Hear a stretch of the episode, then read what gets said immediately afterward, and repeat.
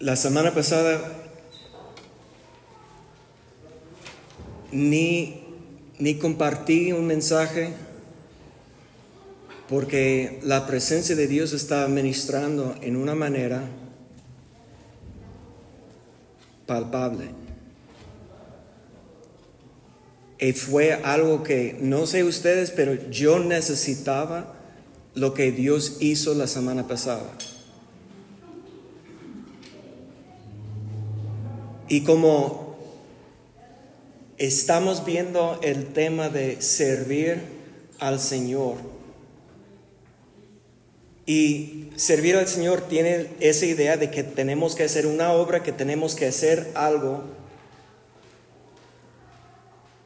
Pero hay momentos y hay tiempos cuando nosotros necesitamos más de Dios, de su presencia, de su espíritu.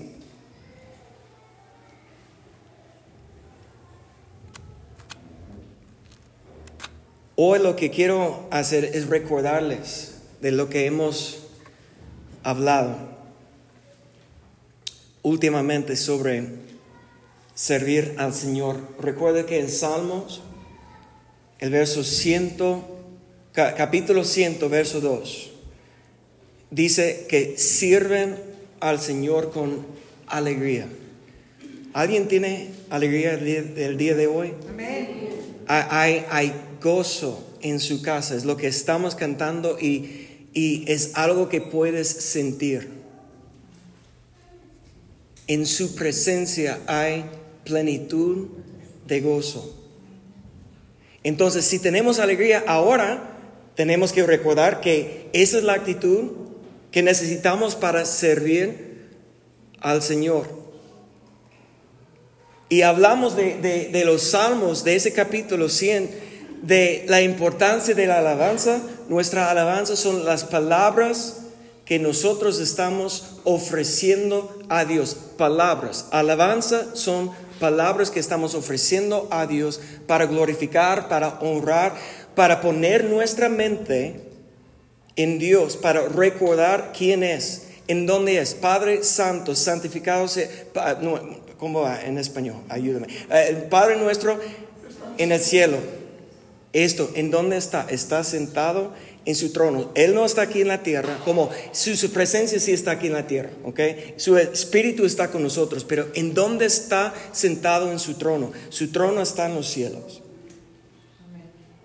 Porque Él es soberano, Él es más grande que nosotros. Nosotros necesitamos tener esa imagen de Dios exaltado y glorificado cuando entramos a su presencia no es cualquier persona. Es un Dios que siempre merece, es digno de nuestra alabanza, nuestra adoración. Y nuestra alabanza son las palabras que salen de nuestra boca, que están exaltando y glorificando a Dios, recordando a nosotros que Dios es bueno que Dios es santo, que Dios es justo, que Dios está conmigo, como recordar a nosotros. Muchas veces la batalla más grande que tenemos está en nuestra mente, en nuestros pensamientos, y la única manera para mantener la paz en nosotros es mantener nuestros pensamientos fijos en Él. Y cuando la Biblia dice que alza los ojos, es, es para dejar de ver las circunstancias, las circunstancias actuales que está pasando en nuestra vida y ver en dónde está sentado a Dios, sobre todo. No en el tiempo presente, sino en la eternidad. Porque todo lo que está pasando en nuestra vida es pasajera. Lo bueno es pasajero. Nadie dijo amén. ¿Checaste eso? ¿Viste eso? Nadie dijo amén, porque queremos que lo bueno sea eterno. Ahora, cuando ya nosotros entramos en la eternidad, todo será bueno. Pero en esta tierra tenemos una promesa de Dios. En esta tierra tendrás aflicción. Pero pasamos tiempos buenos, pero los tiempos buenos son pasajeros.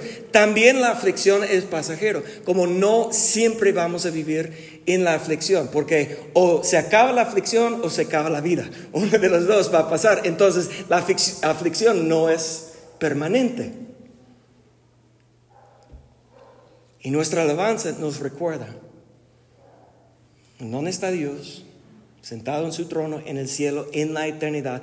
Y Él está viendo nuestra situación, todo lo que está pasando, y Él está con nosotros. Si, si tenemos fe, su, su Espíritu está con nosotros, está presente y se manifiesta su presencia a través de nuestra alabanza.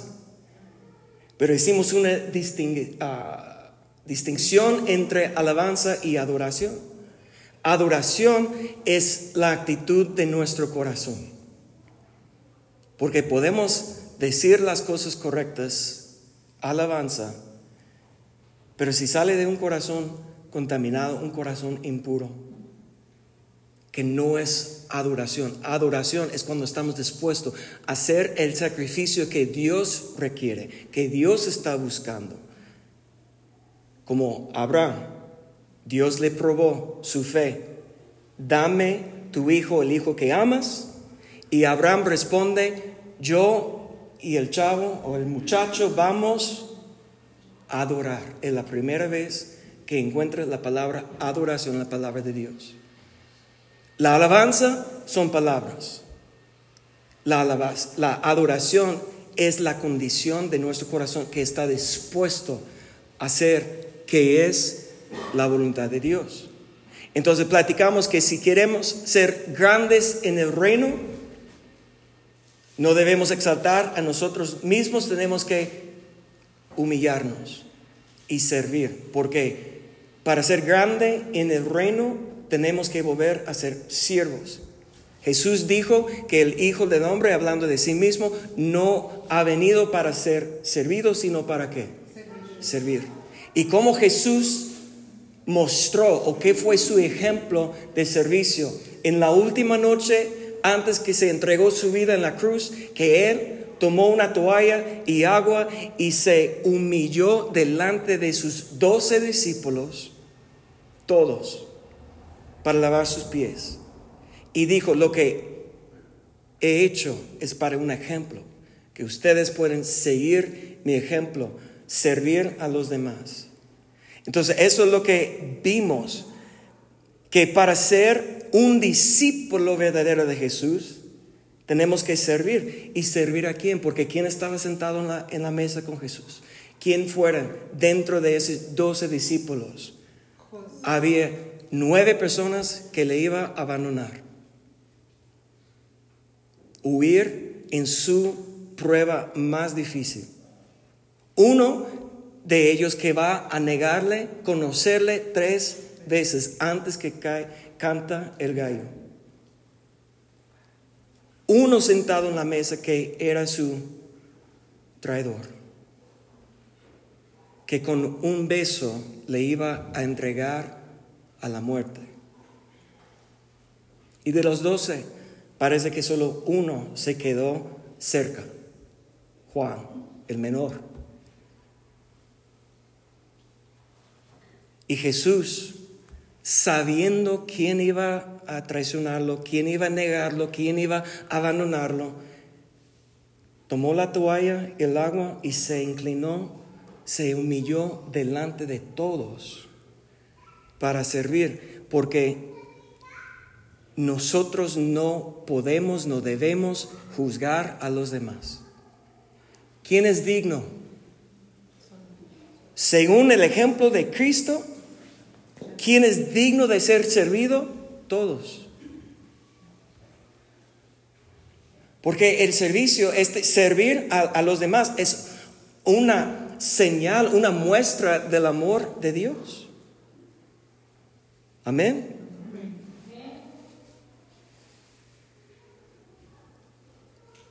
Lucas capítulo 4, verso 8.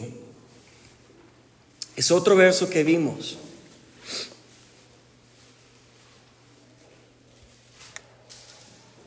Cuando Jesús está siendo tentado, aquí dice, cuando Satanás está presentando todos los reinos, las riquezas de todo el mundo a Jesús, dice que si quieres todo, solamente tienes que adorarme, inclinar, adorarme. Y Jesús responde diciendo, vete de mí, Satanás, porque escrito está, usaba la palabra de Dios como una espada en contra del enemigo entiendes que la arma más poderosa que tenemos para combatir el enemigo es la palabra de Dios. Muchas gracias.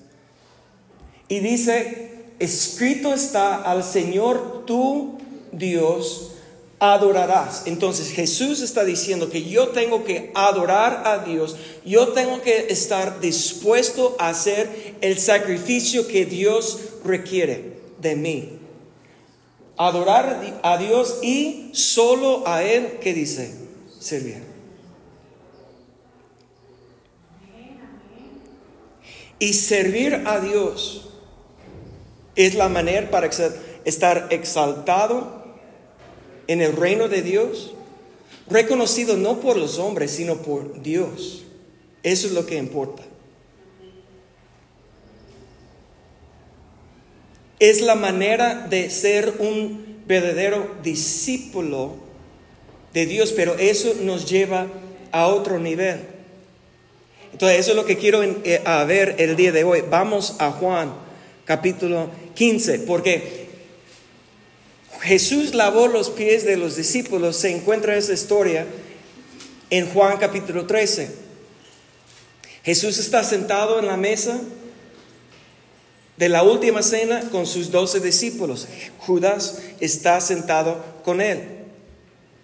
Jesús lava los pies de todos.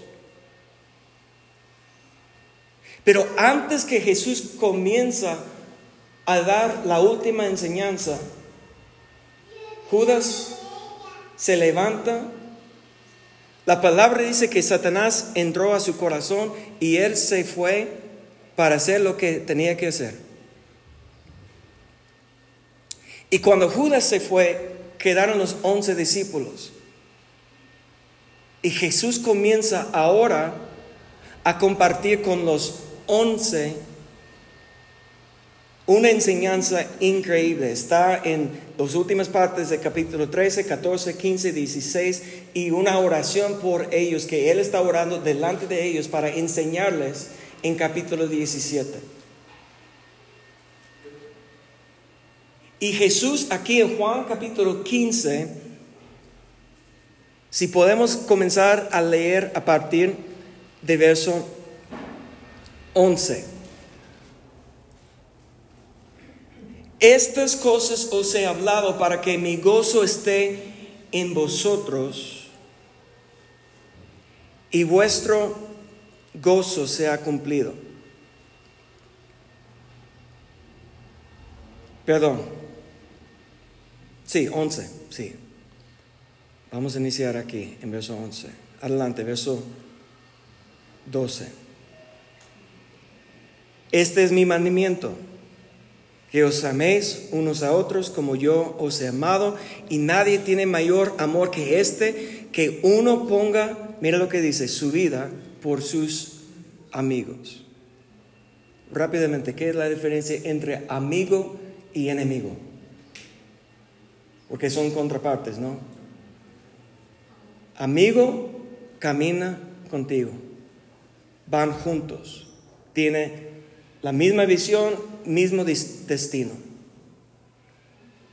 El amigo no está en contra de ti, pero un enemigo, ¿cómo se define?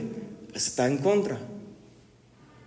No tiene la misma visión, no quiere llegar al mismo destino y está siempre peleando. Ahora, note eso, que muchas veces tenemos amigos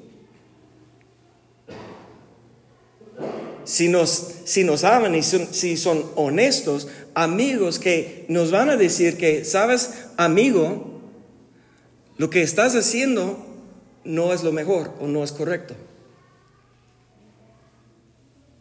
¿Por qué? Cualquier persona puede ser engañado cualquier persona, puede desviar cualquier persona, puede comenzar a perder la vista de la visión, el destino y comenzar a, a desviar del camino. Y un amigo verdadero va a decir, oye, amigo, ¿dónde vas? Entonces, aguas porque un amigo verdadero no siempre va a decir lo que quieres escuchar. ¿Sabes que Cuando estaba pensando en la mañana, dije que tengo que comenzar con las buenas nuevas. Y ahora siempre como enfrentar como cosas así no me ayuda a, a ganar tu atención, ¿verdad? Como, eh, ok, enfócate. Un amigo está contigo. Un amigo tiene la misma visión. Un amigo quiere llegar contigo a la misma, al mismo destino. ¿Estamos de acuerdo? Ok. Amistad, no enemistad. Dice Jesús, verso 14, vosotros son mis amigos si hacen lo que yo os mandado. Ahora, la única persona en el mundo que puede dar mandamientos a sus amigos es Jesús. Ok, nosotros no podemos mandar a nuestros amigos, tenemos que peticiones, eh, hacer peticiones en una manera correcta, um, porque la verdad no ganas amigos mandando. Difícil. Una petición, oye, ¿me ayudas? mucho mejor entre amistad. Pero Jesús es el Señor. Esa es la cosa que no podemos olvidar quién es Jesús. Es el Rey de Reyes, Señor de Señores. Él es digno, está sentado en el trono. Como Él es diferente a nosotros, pero lo que Él quiere es amistad con nosotros. Él no quiere estar en contra de nosotros, Él quiere estar caminando con nosotros, Él quiere estar apoyando a nosotros, llegar al destino y tener la visión que Él tiene. Amén. Eso es lo que Dios quiere. Pero Él tiene derecho dar mandamientos. Y somos sus amigos si estamos haciendo sus mandamientos, cumpliendo sus mandamientos. 15. Y no os llamaré siervos, ya no os llamaré siervos porque el siervo no sabe lo que hace su Señor. Pero os he llamado amigos, porque todas las cosas que oí de mi Padre os las he dado a conocer. Mire lo que está diciendo. Hay una distinción entre un siervo y un amigo. Y entre los discípulos los doce discípulos, ¿de cuántos de ellos? Porque recuerden que he, había dicho que Judas ya no está escuchando eso, ya se fue. Pero de los doce discípulos, ¿cuántos Jesús estaba ofreciendo su amistad? ¿A once o a doce? A los doce. ¿Y cómo sé eso? Es porque cuando llega Judas para darle el beso, ¿cómo recibe Judas? dice, amigo, ¿qué estás haciendo?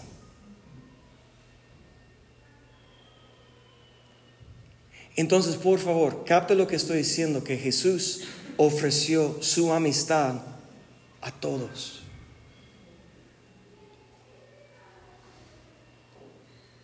Y había un momento cuando Judas estaba sirviendo a Jesús con los once. Pero en su corazón había algo oculto que la Biblia dice que era ladrón, que él cuidaba las ofrendas que recibieron y él estaba poniendo en su bolsa. ¿Cuántos creen que Jesús no supo eso?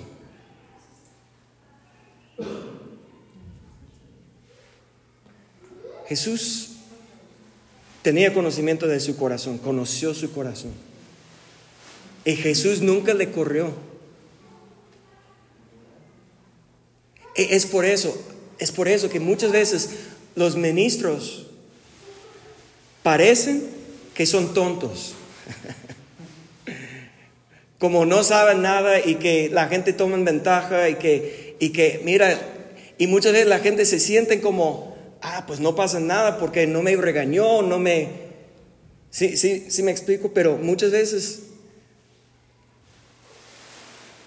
uno, pues no, todos no somos Cristo, yo no conozco el corazón de todo. Es fácil engañarme, fácil. Porque yo, yo quiero creer lo mejor de todos. Pero aún si sabiendo las debilidades o los pecados de, muchas personas que, que, tenemos que tener misericordia y paciencia y que vamos a hacer en una manera permisiva, porque yo no soy el juez de nadie. Estamos de acuerdo con eso, ¿verdad? No es mi lugar juzgar. Pero un buen amigo no va a permitir a alguien desviar del camino del, hasta el destino. Y un amigo puede decir, oye, vuélvete, llamar con la voz. Es Dios que tiene la barra. E, e, es Dios que, que va más allá que lo que yo puedo como amigo puedo hacer. Pero Jesús está ofreciendo a sus discípulos su amistad, pero hay una condición a la amistad. La, condición es obedecer sus mandamientos. Entonces lo que vemos, que yo, ya, Jesús dice, ahora no les llamo siervo, les llamo amigo. ¿Pero por qué? Comenzaron todos como siervos.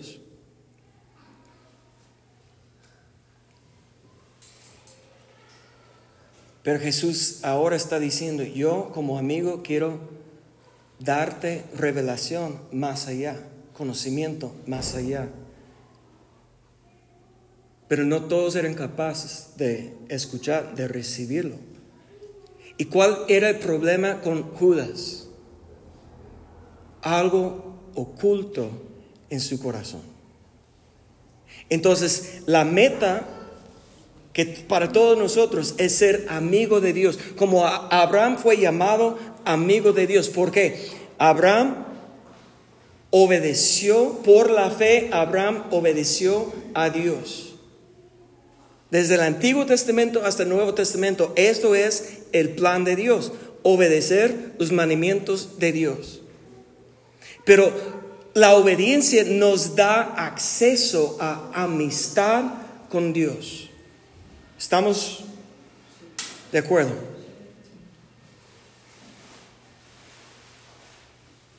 Entonces vamos a ver un ejemplo. Si, si estamos viendo que Judas tenía la, la invitación a ser amigo de Jesús y lo rechazó porque el problema estaba oculto en su corazón quiero ver una de las parábolas que Jesús compartió que nos muestra algo exactamente lo que está pasando. Entonces vamos a Lucas capítulo 16.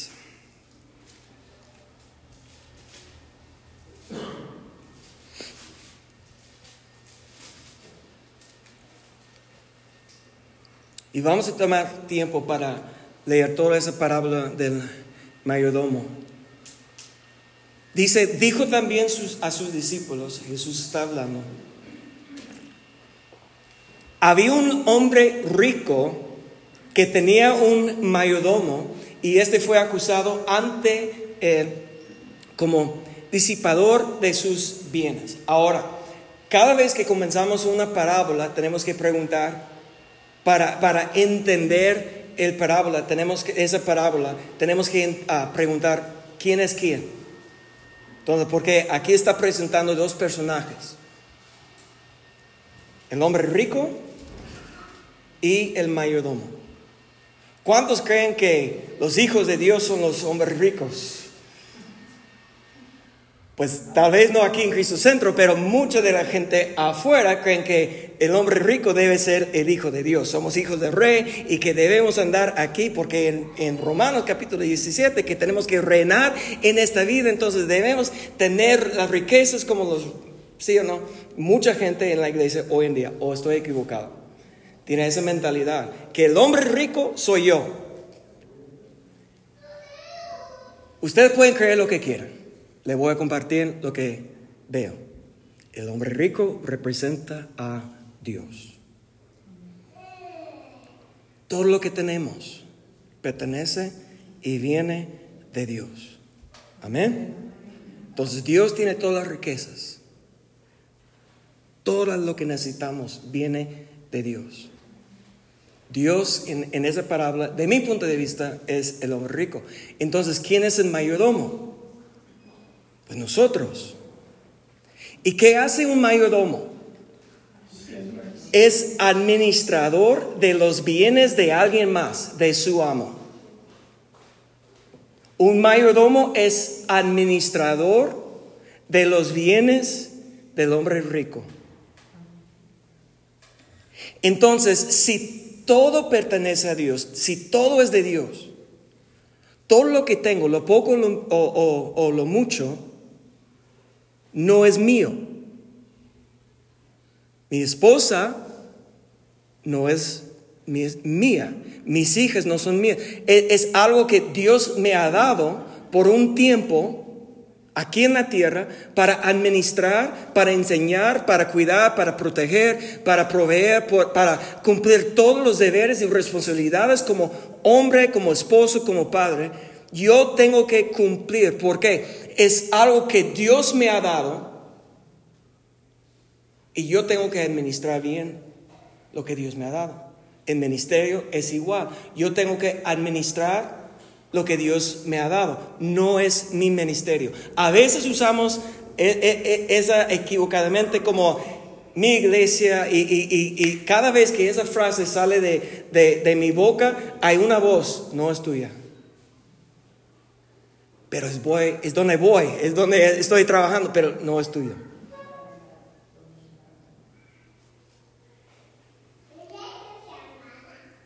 Si eso aplica a mí, eso aplica a todos. No es tu matrimonio, tienes que administrarlo. No son tus hijos, son de Dios, tienes que administrar bien lo que Dios te ha dado, enseñar, proteger, proveer. Escúcheme, no es tu trabajo, no es tu negocio. todo lo que tenemos.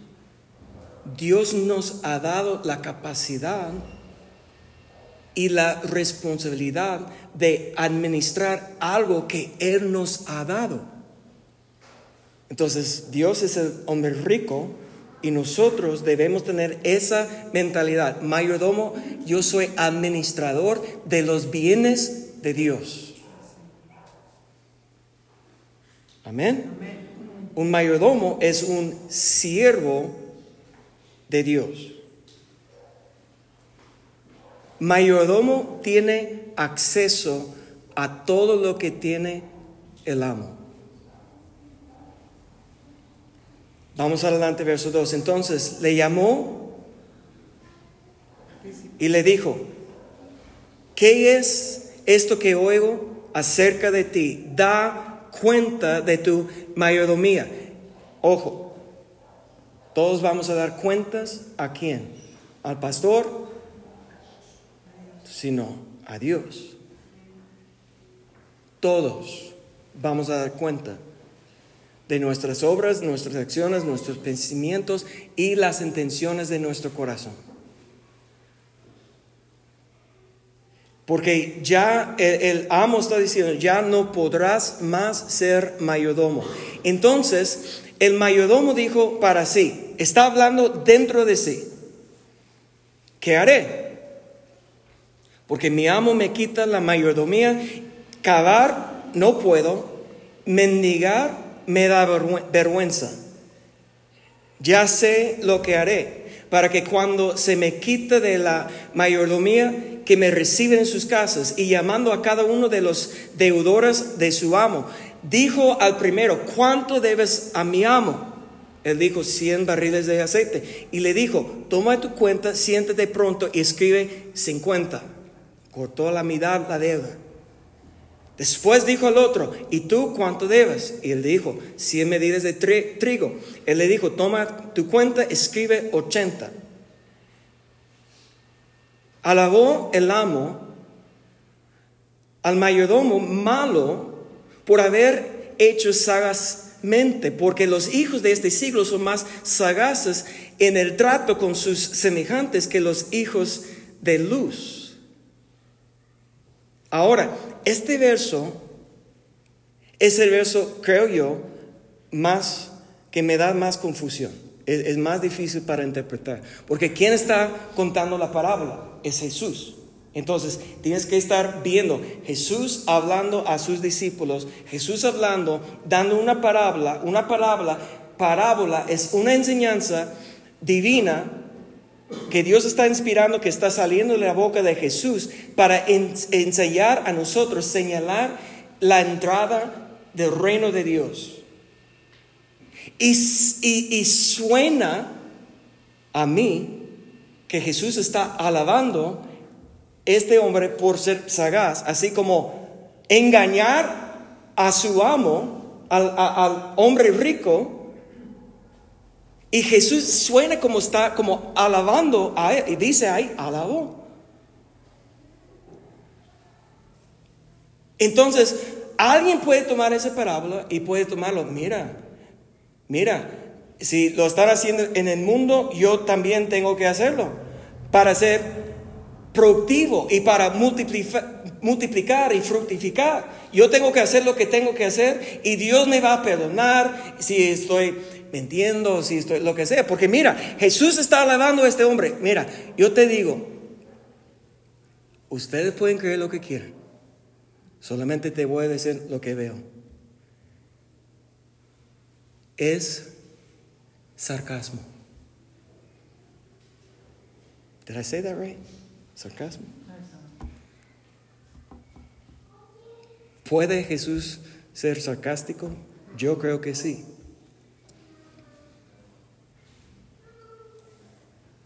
Porque lo que dice en el verso que sigue.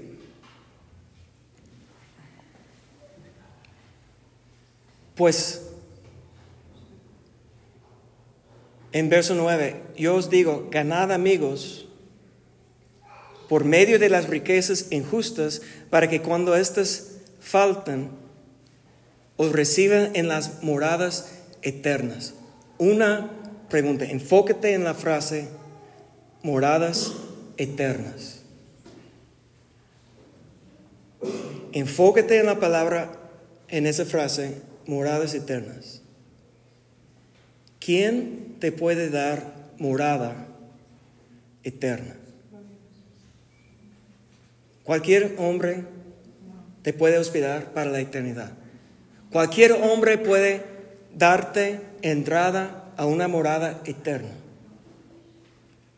Entiende, ahora no sé si ustedes escuchan el sarcasmo que Jesús está diciendo. Mira, entonces si tú crees que ganar amigos con esa ah, riqueza injusta aquí en la tierra, para tener todo lo que tú quieres, porque mira, eso va a ver el motivo del corazón del mayordomo. ¿A quién estaba sirviendo el mayordomo realmente? ¿A, su amo para administrar bien a sus, sus bienes? No, dice que estaba malgastando los bienes de, su amo. Si estaba malgastando los bienes del amo, entonces probablemente él estaba gastando en cosas para sí mismo. Y cuando Él dice, la clave es eso es lo que puedes ver la condición de su corazón. Cuando viene el amo para decir que, ¿qué es lo que oigo? Estás malgastando mis bienes.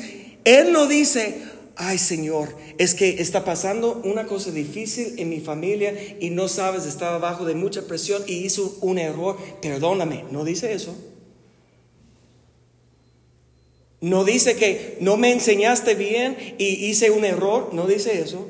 No dice perdóname, enséñame, yo quiero aprender, ten paciencia conmigo, ten misericordia conmigo. No dice eso. Nunca pide perdón, ni misericordia. ¿Qué dice?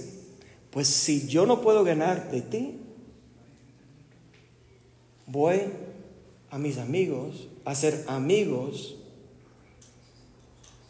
engañando, todavía robando de su mismo amo, para que ellos puedan abrir su casa después. Porque cavar, hacer un trabajo duro, no está dispuesto. Eso muestra su altivez, soberbia. Trabajar, en, todo trabajo hay dignidad. Escúcheme bien, en todo trabajo hay dignidad. Si alguien está trabajando por el esfuerzo y sudor de su, de su esfuerzo, es digno de su salario. Santiago dice que no debemos hacer distinción entre personas.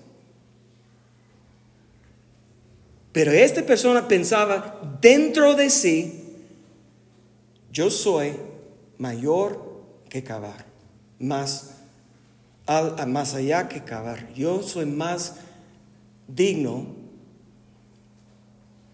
y yo no voy a cavar. Ahora, mendigar, no, e, e, e, eso no es el plan de Dios. Hay momentos que tenemos que depender en otras personas, hay momentos, pero eso no es el plan de Dios para nadie.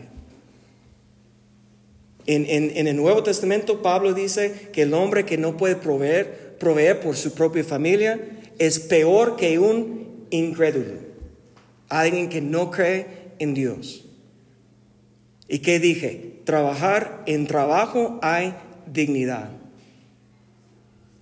Él tiene razón cuando dice, mendigar me da vergüenza.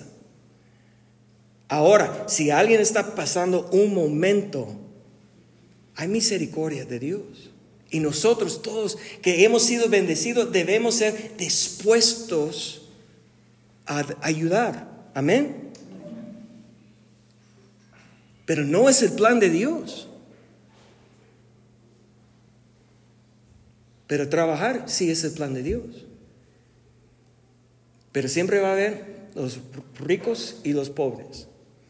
Y parece hoy en día que hay una separación más grande entre los ricos y los pobres. Había un tiempo pequeño en la historia que es de clase medio, pero ya está desapareciendo.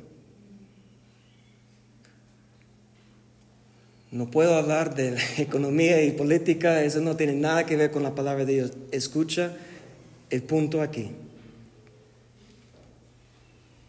se refleja el corazón de ese mayordomo que no quiso arrepentir, que la soberbia y altivez en su corazón, que yo no puedo cavar. Entonces ya voy a seguir engañando y robando mi amo para ganar amigos que, me, que van a abrir la casa y permitirme quedar con ellos. Eso muestra que este hombre, la única cosa que importaba a él era él. Él no estaba preocupado por su amo, por su posesión.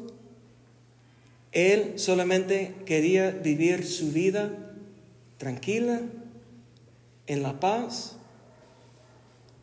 y disfrutar las riquezas aquí en la tierra.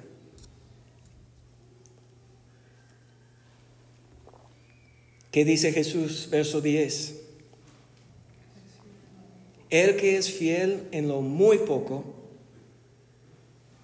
también en lo más es fiel.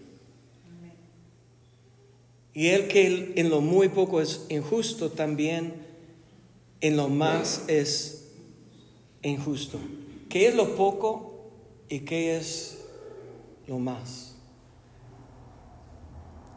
Todo terrenal es lo poco. Carlos Slim el hombre más rico aquí en México, ¿verdad? Uno de los más ricos del mundo. Escúchame, tiene poco.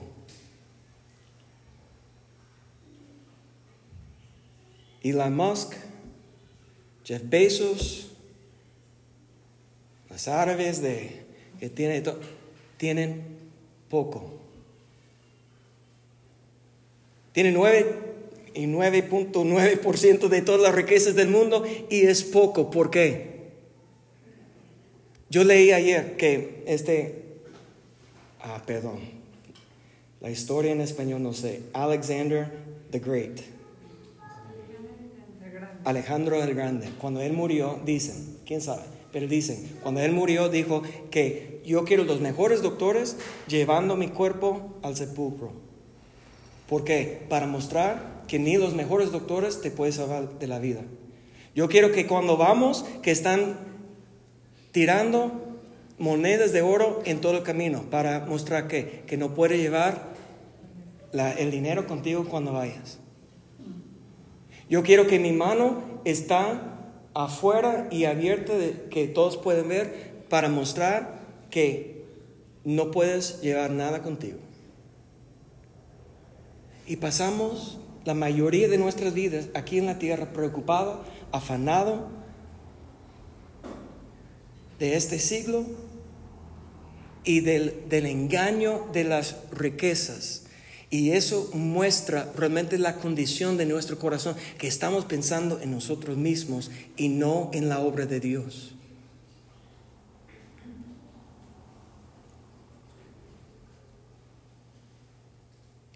Fiel en lo poco.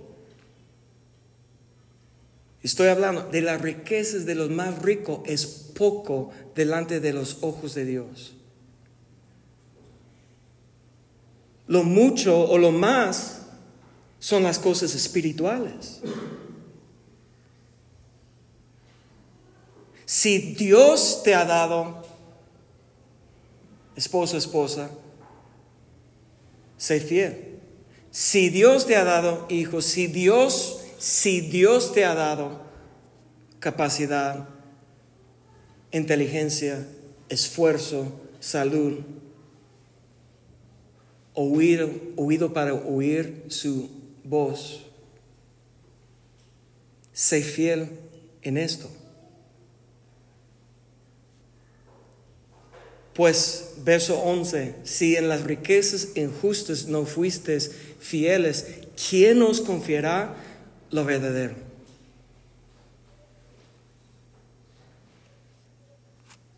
Yo lo voy a mencionar aquí. Ustedes me conocen, casi nunca, jamás hablo del dinero. Pero yo trabajo en varias iglesias o tengo contacto con varias iglesias y algo que, que he visto, que hay un levantamiento hoy y más entre los jóvenes que dicen que no, el diezmo es el antiguo pacto, es el antiguo testamento y no estamos bajo la ley. Ustedes me conocen, no, no hay nadie más que dice eso, que no estamos bajo la ley de Moisés y nunca hemos estado bajo la ley de Moisés. Nadie va a decir eso más que yo y lo creo. Pero Abraham tampoco fue abajo la ley de Moisés y Abraham dio diezmo. Jacobo no vivió abajo de la ley de Moisés y dio diezmo. En el Nuevo Testamento, en Hechos capítulo 4, en Hechos capítulo 2, el ejemplo que en el Nuevo Testamento es que ellos vendieron sus casas, entregaron a todo a los pies de los apóstoles para administrar y para ayudar a los pobres. Entonces, ¿qué prefieres? ¿Estar bajo del antiguo 10% o el nuevo entregar a todo? Ah, con eso, no, eh, amigos, me gusta el diezmo. Eh, eh, puede creer lo que quieras.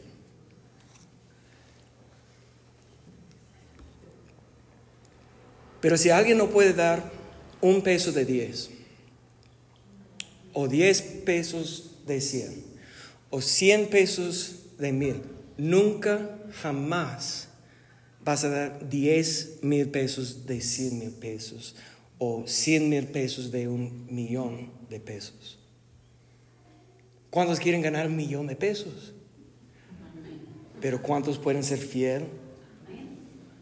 Porque yo conozco mucha gente que no solamente dan 10%. 10%. Yo te puedo decir, JC Penny, ah, no sé si ustedes han escuchado esa, esa cadena, era cristiano. Y él al final de su vida, en vez de 10, estaba dando 90% y viviendo en 10.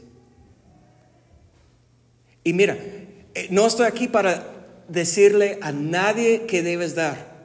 No soy Dios. Jesús dijo a un hombre, solamente un hombre, que preguntó, oye, ¿qué tengo que hacer para entrar en el reino, tener vida eterna? Y Jesús dijo, una cosa te falta, vende todo lo que tienes, dárselo a los pobres y ven y sígueme. El problema no era sus riquezas, era la condición de su corazón.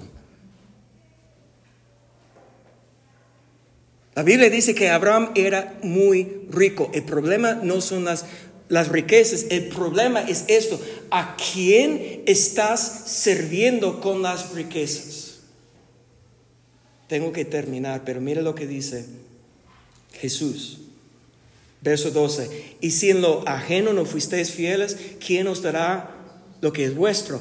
Ningún siervo puede servir a dos señores, porque o aborrecerá al uno y amará al otro, o estimará al uno y menospreciará al otro. No puedes servir, mira, Dios y dice las riquezas. Hay otras traducciones que dice mamón, porque la palabra en el griego está escrito mamón.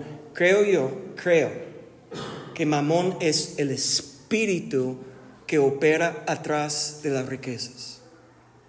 Espíritu inmundo que opera. Porque pregunta un rico, ¿cuánto dinero es suficiente? Y la respuesta es un poco más. En otras palabras, nunca son nunca es suficiente. Un poco más. Y la pregunta es quién está sirviendo, porque Jesús dice, Jesús, esas son las palabras de Jesús, amén. Jesús dice que puede servir o Dios o puede servir a las riquezas, que a la vez no puede servir los dos. Entonces, al final, Mario, si me apoyas en el piano, por favor. al final, la pregunta es eso. ¿A quién estoy sirviendo? En esto tenemos que recordar que la palabra de Dios Santiago dice que debe funcionar como un espejo. ¿Qué se ve en el espejo? Mi reflejo, a mí mismo. Porque el problema es que cuando hablamos de matrimonio, el, esposo está pensando, sí, escuche esto, a la mujer, está pensando en ella. Y ella está pensando, no, tú escucha. O cuando, cuando comenzamos a hablar de cualquier tema, estamos ahí sentados y estamos diciendo, ya, ella necesita escuchar eso. Sí, ella sí.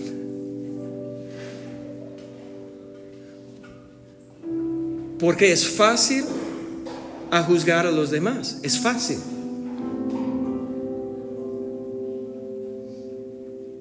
Pero la Biblia dice en Jeremías capítulo 17, verso 9, que engañoso es el corazón más que todas las cosas y sin remedio. ¿Y quién lo conocerá?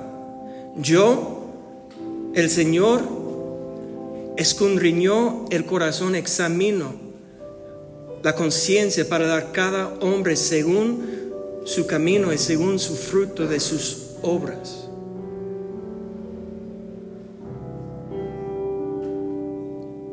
Es tan fácil ser engañado porque escúcheme bien, no es el diablo que te está engañando. Déjame decirlo en esa manera. No será el diablo engañándome será yo mismo engañándome a mí mismo. Ese es el problema con el corazón. El corazón es lo más profundo adentro de, nosotros y, escuchamos la voz de nuestro corazón y pensamos y confundimos muchas veces eh, eh, la voz de nuestro corazón pensando que es Dios. ¿Y quién nos puede revelar nuestro corazón? Porque entiendes que las obras son visibles. Los motivos y las intenciones son invisibles. Y es posible hacer todo bueno delante de los ojos de los demás sin juzgar la intención, el motivo de mi corazón. Y escúcheme bien, como pastor, un ministro, que yo estoy compartiendo la palabra de Dios, que yo vivo para hacer su voluntad, hice la decisión cuando tenía 15 años, yo puedo ser lo más fácil para engañar a mí mismo diciendo, mira, Dejé mi familia, dejé mi, país, mi cultura, mi idioma, vine para acá, estoy predicando, estoy viajando, estoy sirviéndote. Yo puedo justificarme a mí mismo más fácil que cualquier otro.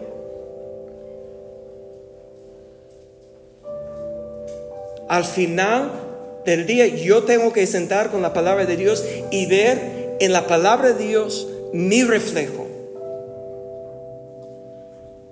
Eso es lo que dice en Hebreos capítulo 4.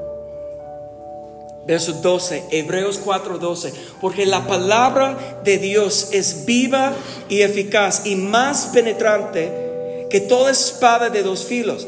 Penetra hasta partir el alma y el espíritu, las conjeturas y los tuétanos y discierne los pensamientos y, mira, pensamientos y intenciones de corazón.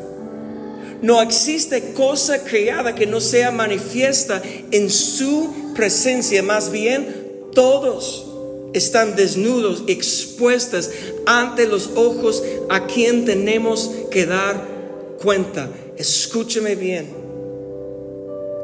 Todos vamos a dar cuenta a Dios y no voy a dar cuenta para ustedes. Yo voy a dar cuenta a Dios por mí mismo.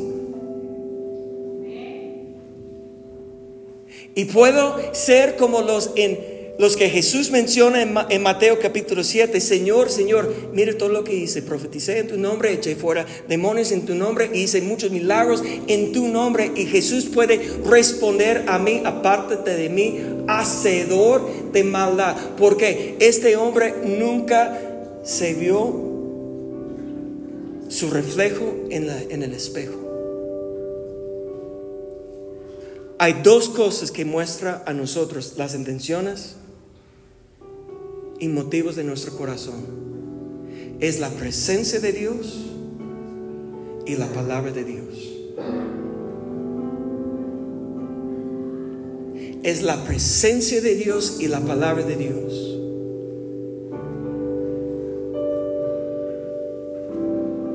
Y si no estamos tomando el tiempo escúcheme, no estoy hablando de, domingo, que hacemos aquí el día de hoy. Entramos en la presencia de Dios el día de hoy y Dios puede hablar el día de hoy, pero ¿qué pasa mañana? No, es que no tengo tiempo, no tengo ganas.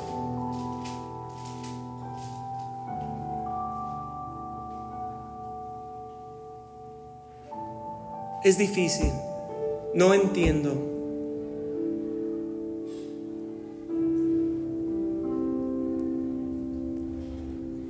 Dios te dio su palabra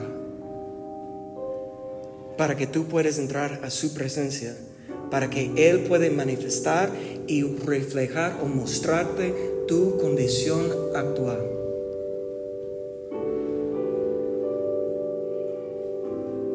Porque puedes hacer todas las cosas correctas al mundo.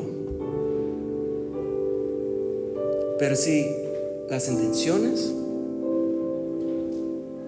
el motivo de nuestro corazón está contaminado, que estoy sirviendo a mí en vez de a Dios, sirviendo a las riquezas en vez de servir a Dios. Que lo que realmente quiero es todo lo que Dios me da sin sujetar en adoración mis deseos. Estoy equivocando.